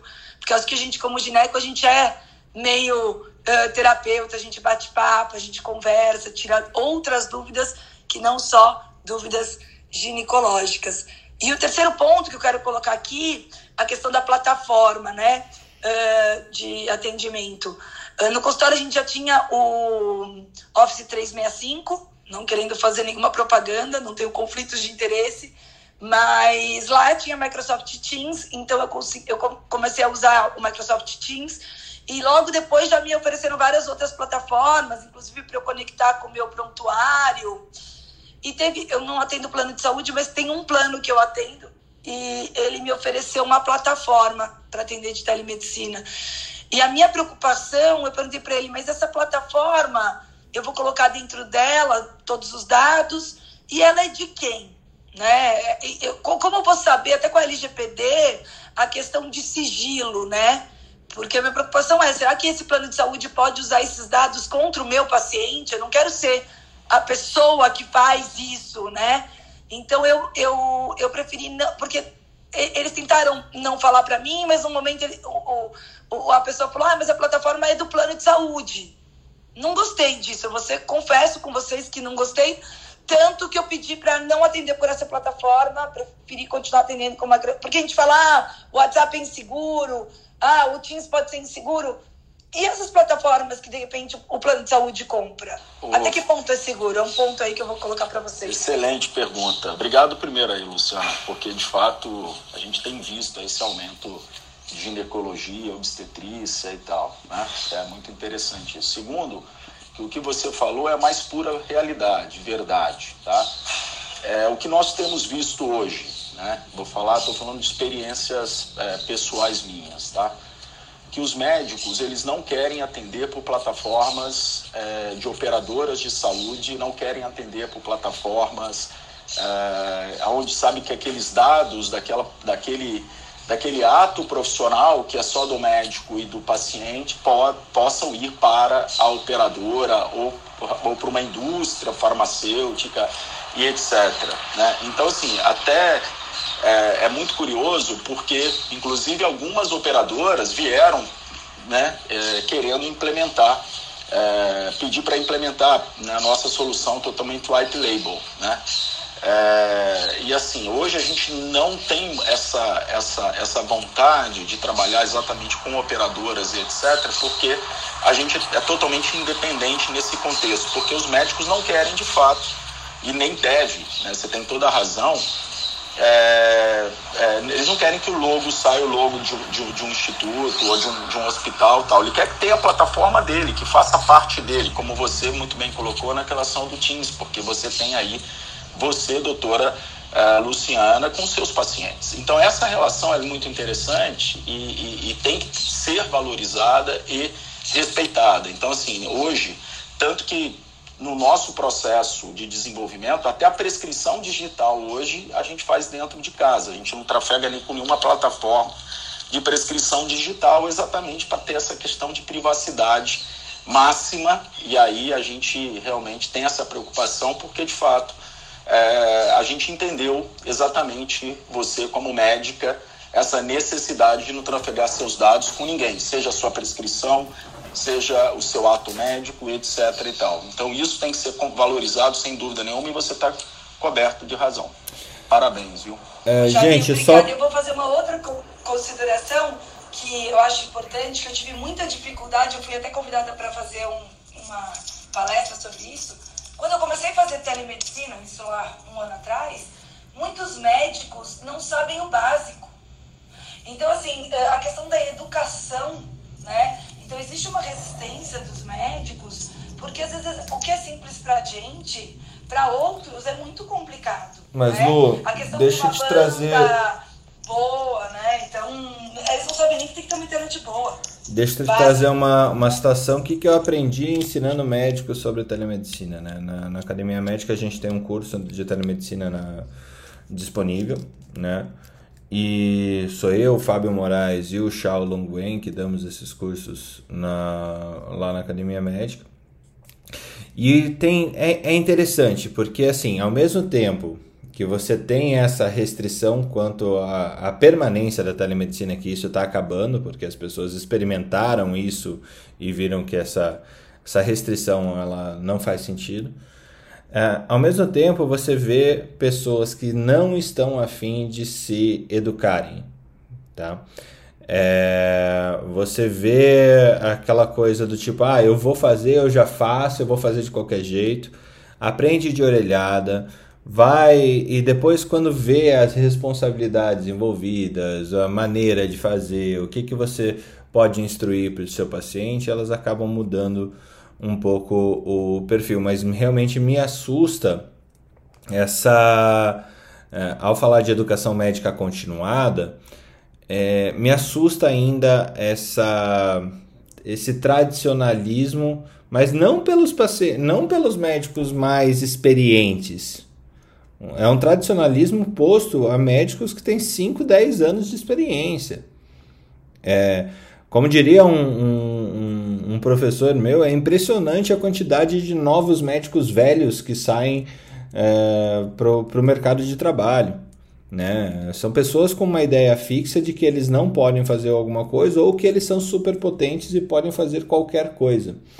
É, é, chama muita atenção.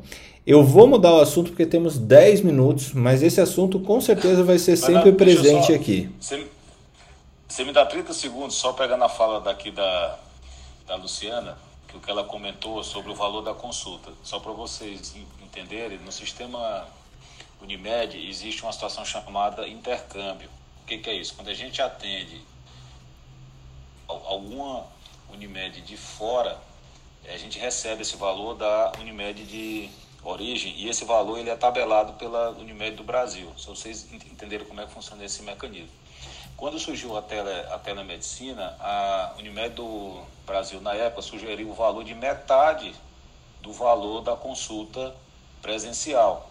Então, o que é que eu fiz aqui? Eu digo, não, nós vamos pagar, nós complementamos o valor da consulta, porque a gente iria receber, porque esse preço ele é feito por eles, a gente não tem como interferir, mas localmente a gente garantiu aos médicos que eles iriam receber o valor total. Então, é, sobre essa questão do valor, já desde o começo, porque realmente não tinha sentido isso.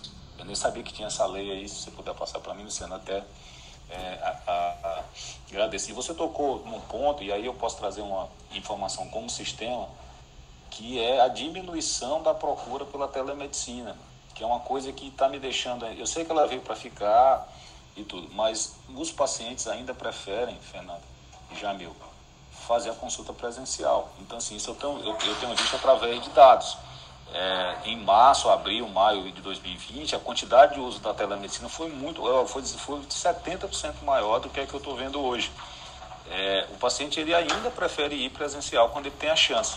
Então, isso até do ponto de vista de futuro, até para mim mesmo como investidor numa, numa, plataforma, eu fiquei pensativo sobre isso. Eu sei que ela veio para ficar, mas o quanto ela veio para ficar, de fato. Fernando, só, rapidamente um segundo que Newton falou. Newton, essa questão de dizer assim que está diminuindo, que a telemedicina a pessoa que quer presencial, eu analiso com outro olhar. As pessoas estão ah, isoladas, as pessoas estão no isolamento social absurdo e elas estão no limite e querendo sair. Então, quem sabe se essa hum, é, diminuição não é até uma, uma, uma desculpa do paciente dizer assim, eu vou no meu médico e com isso ele sai de casa. A gente também tem que analisar esse lado, porque eu acredito é, é, que a telemedicina, a teleconsulta vai ficar e vai crescer muito e tem crescido muito. Mas a gente está num momento de isolamento compulsório. Então, tudo que for desculpa, eu vejo pacientes vindo no meu consultório e eu falo, por que, que você veio? Aí eu entendo que quer sair de casa. É aquele momento do, do, do mental que as pessoas estão querendo arranjar alguma desculpa para ir na rua. Eu desculpa até para fazer colono, né? Exatamente. É impressionante que até colono tá, o pessoal tá indo para fazer. Bom, deixa eu virar a página aqui, voltar para Infecto, mas é um artigo muito interessante que saiu no Lancet, e aí, Felipe, nos deu uma ajuda sobre é, o descontinuação, descontinua, é, descontinuação do tratamento com beta-lactâmico após três dias para pacientes com pneumonia adquirida na comunidade em enfermarias é, de cuidados não críticos. É um estudo duplo cego randomizado controlado por placebo de não inferioridade que demonstrou aqui é, que os pacientes internados com pneumonia adquirida na comunidade é, que preenchem os critérios de estabilidade clínica é, a interrupção do tratamento com beta-lactâmico após três dias não foi inferior a oito dias de tratamento. O que, que isso pode significar em termos de, de é, farmacovigilância e até é, farmacoeconomia, Felipe? É sinal de que a gente está fazendo antibiótico demais. Né? A gente já sabia disso, não é novidade. Mas é, alguns anos atrás saiu um estudo do New England dizendo que 5 dias de antibiótico e 14 dias era a mesma coisa, contanto que você tivesse 48 horas é, sem febre. Hoje já tem essa discussão de que se você inicia antibiótico, o paciente fica estável, ou o paciente estável, fica estável não, o paciente que é estável, inicia antibiótico, com 24 horas para de fazer febre, você só precisaria fazer mais 48 horas de antibiótico. Isso é para pneumonia, isso também é para peripartimose. Então, hoje, o conceito, cada vez mais, é individualizar o tratamento. Você, sabe, Fernando, por que, que os antibióticos são múltiplos de 7, né? 7, 14, 21, 28? Não, 42, não faço ideia. Por quê? Não, vou lhe contar. Não, não são os sete selos do inferno na, na no Apocalipse não, é porque na guerra, na primeira guerra, na segunda guerra mundial, o médico só tinha um médico para vários locais, então ele ia para cada local a cada sete dias. Então ele passava sete dias de antibiótico e na outra semana, quando ele passava, ele olhava e via se tinha que fazer mais sete, mais sete, mais sete. Então, como ele só passava de sete, sete dias, ele sempre prescreveu antibiótico em múltiplos de sete. Então foi a Segunda Guerra Felipe, Mundial. Eu sempre, eu sempre quis saber isso, cara. Obrigado. Viu? Sempre quis saber é, isso. Eu vou abrir era um curso, um corrente do Áureo, falando sobre é, história da medicina. Mas esse foi o motivo. Né? E, e é engraçado porque isso, isso era na década de 30 e 40 e a gente carrega isso até hoje. E por mais que se tenha tentado evoluir, é cada vez mais difícil você ver alguém fazer menos do que sete dias de antibiótico. E às vezes internou. Internou é porque ele não está bem, mas é uma certa acidose diabética, mas já sobe com Rocefin. Internou e não tem antibiótico, tem algo estranho, né? Então, o Stuart Ship ele veio exatamente para indicar de forma adequada e diminuir o tempo do, do uso de cada antimicrobiano. E beta-lactam é uma droga fantástica, bactericida, que a gente tem disponível no SUS e que deveria ser usado com maior sapiência, mas às vezes a gente usa muito porque só tem isso no SUS. Mas só tem o que é de melhor. E veja, três dias de antibiótico, veja a rotatividade de leito, o custo e o mais importante, né? Não, o paciente não ter efeitos colaterais das medicações, nem induzir resistência microbiana. Excelente, excelente. Eu vou te mandar o, o trabalho do New England para pneumonia por cinco dias. Manda, manda que a Bárbara põe junto desse mesmo artigo que eu comentei hoje. É, para você que está ouvindo aqui, todos os artigos que a gente está comentando a gente traz de novo no academiamedica.com.br. Lá por volta de meio-dia você pode escutar o podcast desse mesmo troca de plantão que a gente faz agora de manhã é, e passar para seus amigos que não estão aqui no Clubhouse é, para que eles possam ouvir nos seus Androids ou no seu tempo ou no momento que eles mais desejarem, mas realmente Aqui a ideia é trazer essas notícias comentadas por pessoas que vivenciam isso diariamente. Então é sempre uma, uma oportunidade da gente comunicar boa ciência, comunicar é, ciência vista com a verdadeira medicina baseada em evidências. Para quem não sabe, medicina baseada em evidências não quer dizer apenas evidência científica.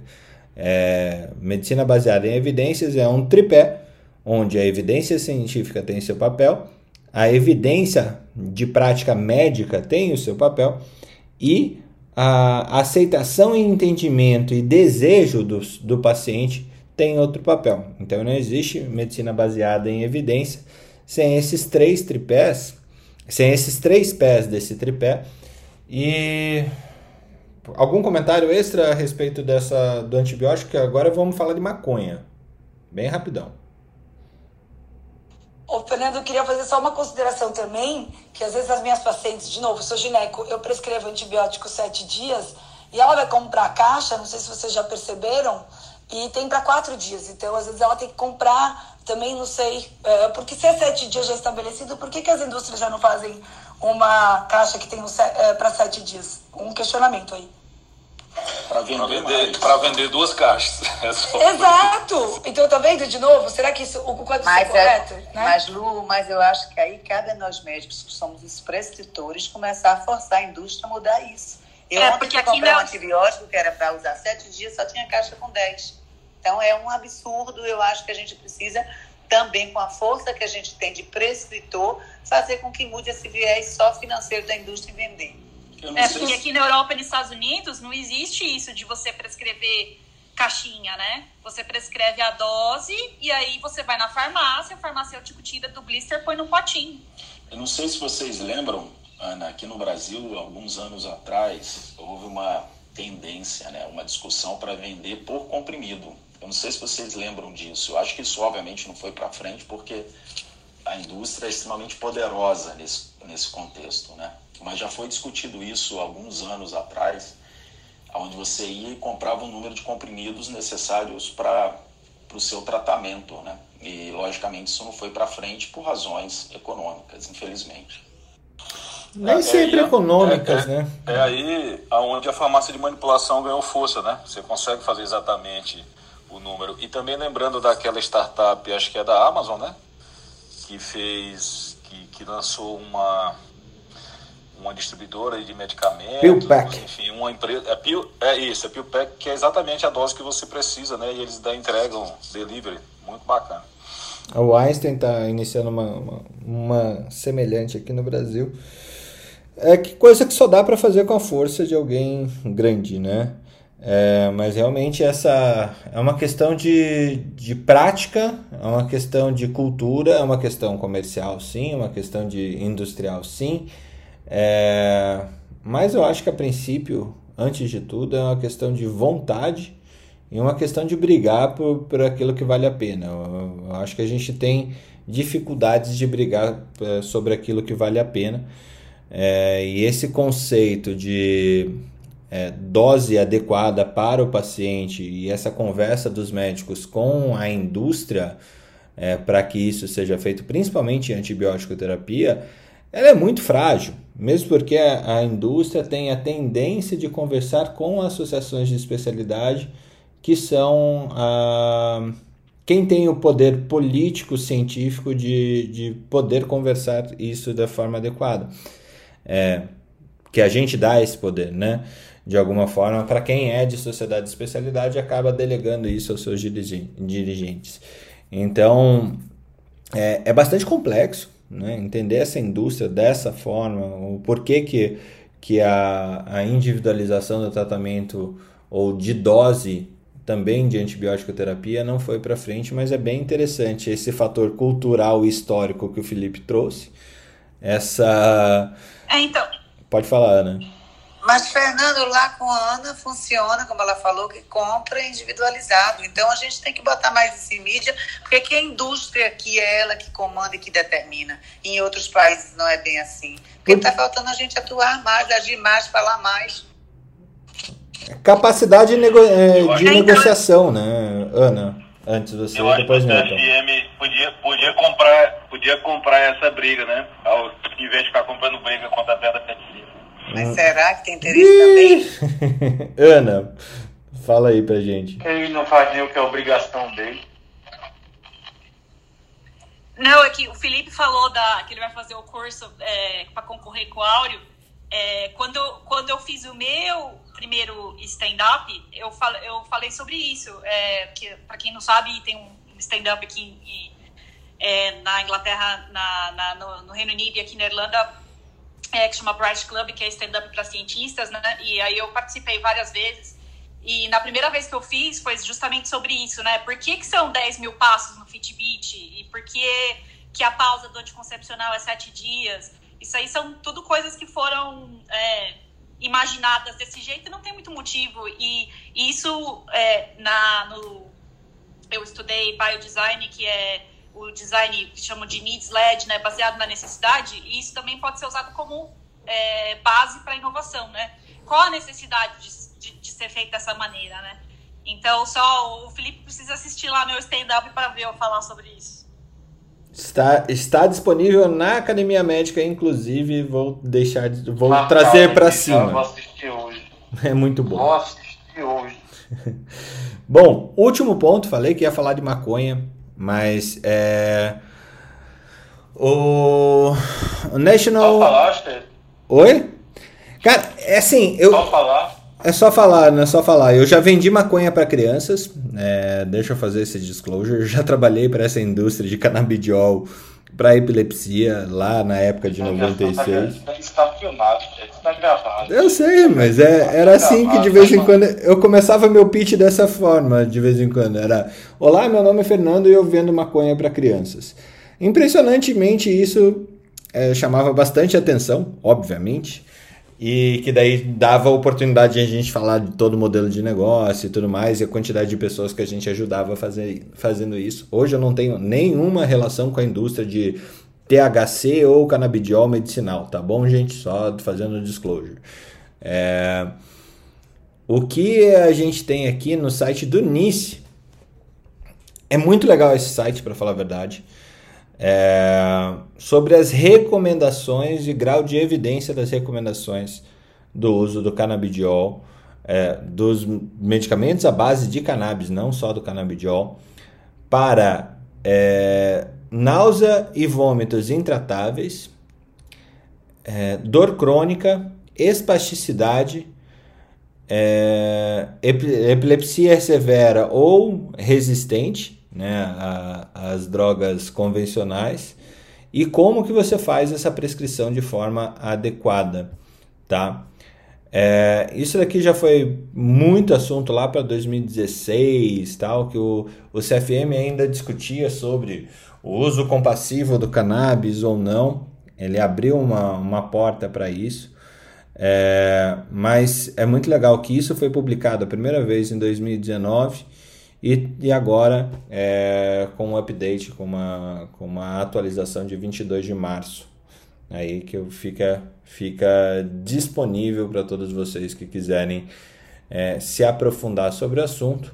há todo também o interesse comercial, o interesse, a história do, do porquê o ópio e não cannabis como base de, de sedação e utilização na anestesia e utilização na, na medicina da dor é muito interessante, muito interessante mesmo.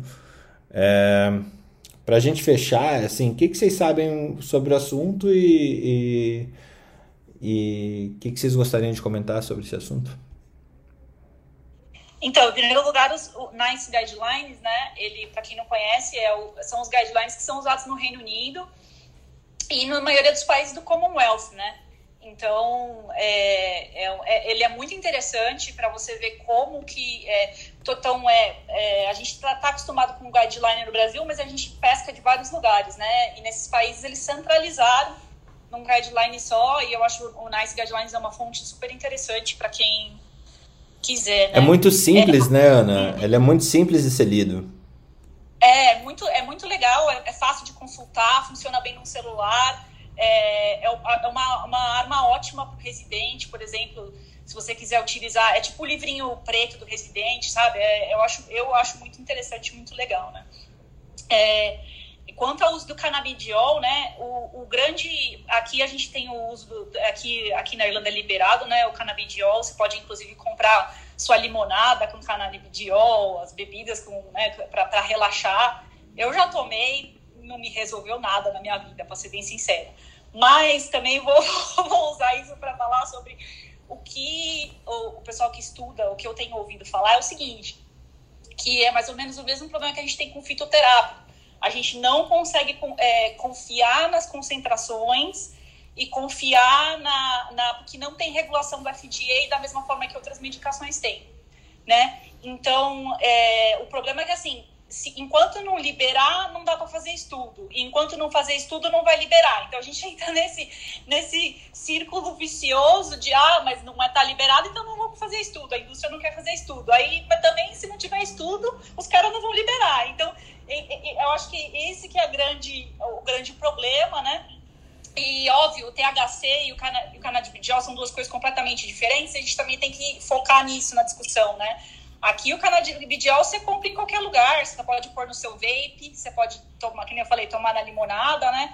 E como não tem, não tem estudo clínico, né? É muito difícil a gente falar né, de, do, do canabidiol nesse sentido, né? THC é diferente, né? Não, mas tem. Tem estudo e assim, eu acho que aqui no Brasil vai ter uma que, que a gente já sabe, tem uma grande, um grande, dois grandes laboratórios que estão é, criando linha de fabricação para drogas é, baseadas em canabidiol. Vocês estão me ouvindo? Falhou. Opa, é, eu, eu, eu, acho que caiu a luz aqui em casa. Ah. O problema é o estudo clínico da limonada, Fernando. Limonada não tem estudo clínico. Verdade. É, mas esse é, é o problema. O problema é a, a limonada não tem. Você tem estudo clínico dos comprimidos, dos remédios, isso aí. Agora, a limonada que eu compro lá junto com a minha salada, meu, não tem estudo clínico. É verdade. Uh, Marileia? Já é o final para dar um bom dia a todos? Já, já. Eu acho que esse, esse tema eu vou trazer num dia individualizado, porque ele é um tema bem legal e que dá muito pano para manga. Mas já deixa, já deixa um, o seu bom dia. O que, que você espera de hoje, segunda-feira, semana nova, dia novo? Eu espero que seja um dia de muita bênção para todos nós e vou passar o dia curtindo os 472 anos aqui de Salvador, num aniversário que a gente tem muitos problemas, a gente está com muita tristeza diante de tantas coisas ruins, mas a gente não pode perder a esperança jamais. Então, parabéns, Salvador, cidade que ama. E amanhã tem música, né? Felipe, bom dia. Peça sua música para Marileia é, cantar amanhã pra gente. Ah, Tina Turner, já, já escolhi. Desde agora, só estou esperando amanhã o momento da abertura. Né? Mas é uma abertura bem, bem chamativa. Amanhã eu tô de plantão, não vou poder nem assistir. A gente espera você. É, é. Bom dia, Felipe. Pode cantar agora também, viu, Marilene? Menos, Felipe, diminui, viu, Felipe, por favor. Ana, bom dia. O que, que você espera Bom aí dia, para essa acho que tua a gente tem que segunda-feira? começar a discutir o cachê da Marileia primeiro, entendeu? Pra antes ficar exigindo que ela cante, entendeu? Tem que discutir o cachê dela primeiro, entendeu? Tá? Não, mas a gente, a Ainda gente precisa começar no canta, canta, esse tipo de coisa. Gente, bom dia! Como sempre, força na peruca e até a próxima. Jamil, bom dia. Bom dia, Fernando. Mais uma vez, obrigado aqui. É sempre bom estar com vocês. E Marilé, a gente vai esperar a sua, a sua audição, tá bom? Por favor. Obrigado a todos aqui. Um abraço. Valeu, Jamil. Tiagão, bom dia, bom dia. Bom dia, gente. Espero que nós tenhamos um excelente dia, uma- a melhor semana de nossas vidas. Muito bom. Isso pode acontecer, sempre pode acontecer. Luciana, bom dia. Bom dia, Fernando. Mais uma vez, obrigada. Como eu disse, eu adoro estar aqui de manhã. Virou já um programa diário. E eu desejo isso, que a gente se una, que a gente bata papo, converse, tire dúvidas, porque eu acredito nisso, que a gente me parece que é formiguinha, mas juntos a gente pode se tornar gigantes. Beijo, querido. Obrigada. Obrigado você. Com certeza, Luciana. Vale a pena compartilhem aí o, o podcast depois que tem muita coisa legal para as outras pessoas que não estiveram aqui de manhã nos ouvir. Newton, fecha aí pra gente, por favor. Bom dia a todos. Fernando, eu quero só dizer que essa aqui é a melhor sala de Clubhouse de todas as salas, regulares ou não, aqui dentro do, do Clubhouse. Com certeza, eu assisto várias e essa aqui ela é disparada a melhor. É, pessoal, bom dia. Aqui, poxa, o é, Thiago trouxe uma mensagem muito bonita aí, né? Que seja uma semana que pode ser a melhor das nossas vidas. Sempre, sempre pode ser. E eu realmente desejo muito é, otimismo para a gente enfrentar essa semana. Bom dia, bom dia a todos. Bom dia a todos. Amanhã de novo, seis e meia da manhã, estaremos aqui com troca de plantão na Academia Médica, com essas feras que vocês já é, conhecem, que te acompanham logo de manhã, às seis e meia, até às 8 horas, 8 e 5, 8 e 14. É, espero que vocês tenham a melhor semana das suas vidas aí, como nosso grande amigo Thiago é, deixou essa mensagem. Tchau, tchau. Excelente dia, excelente semana.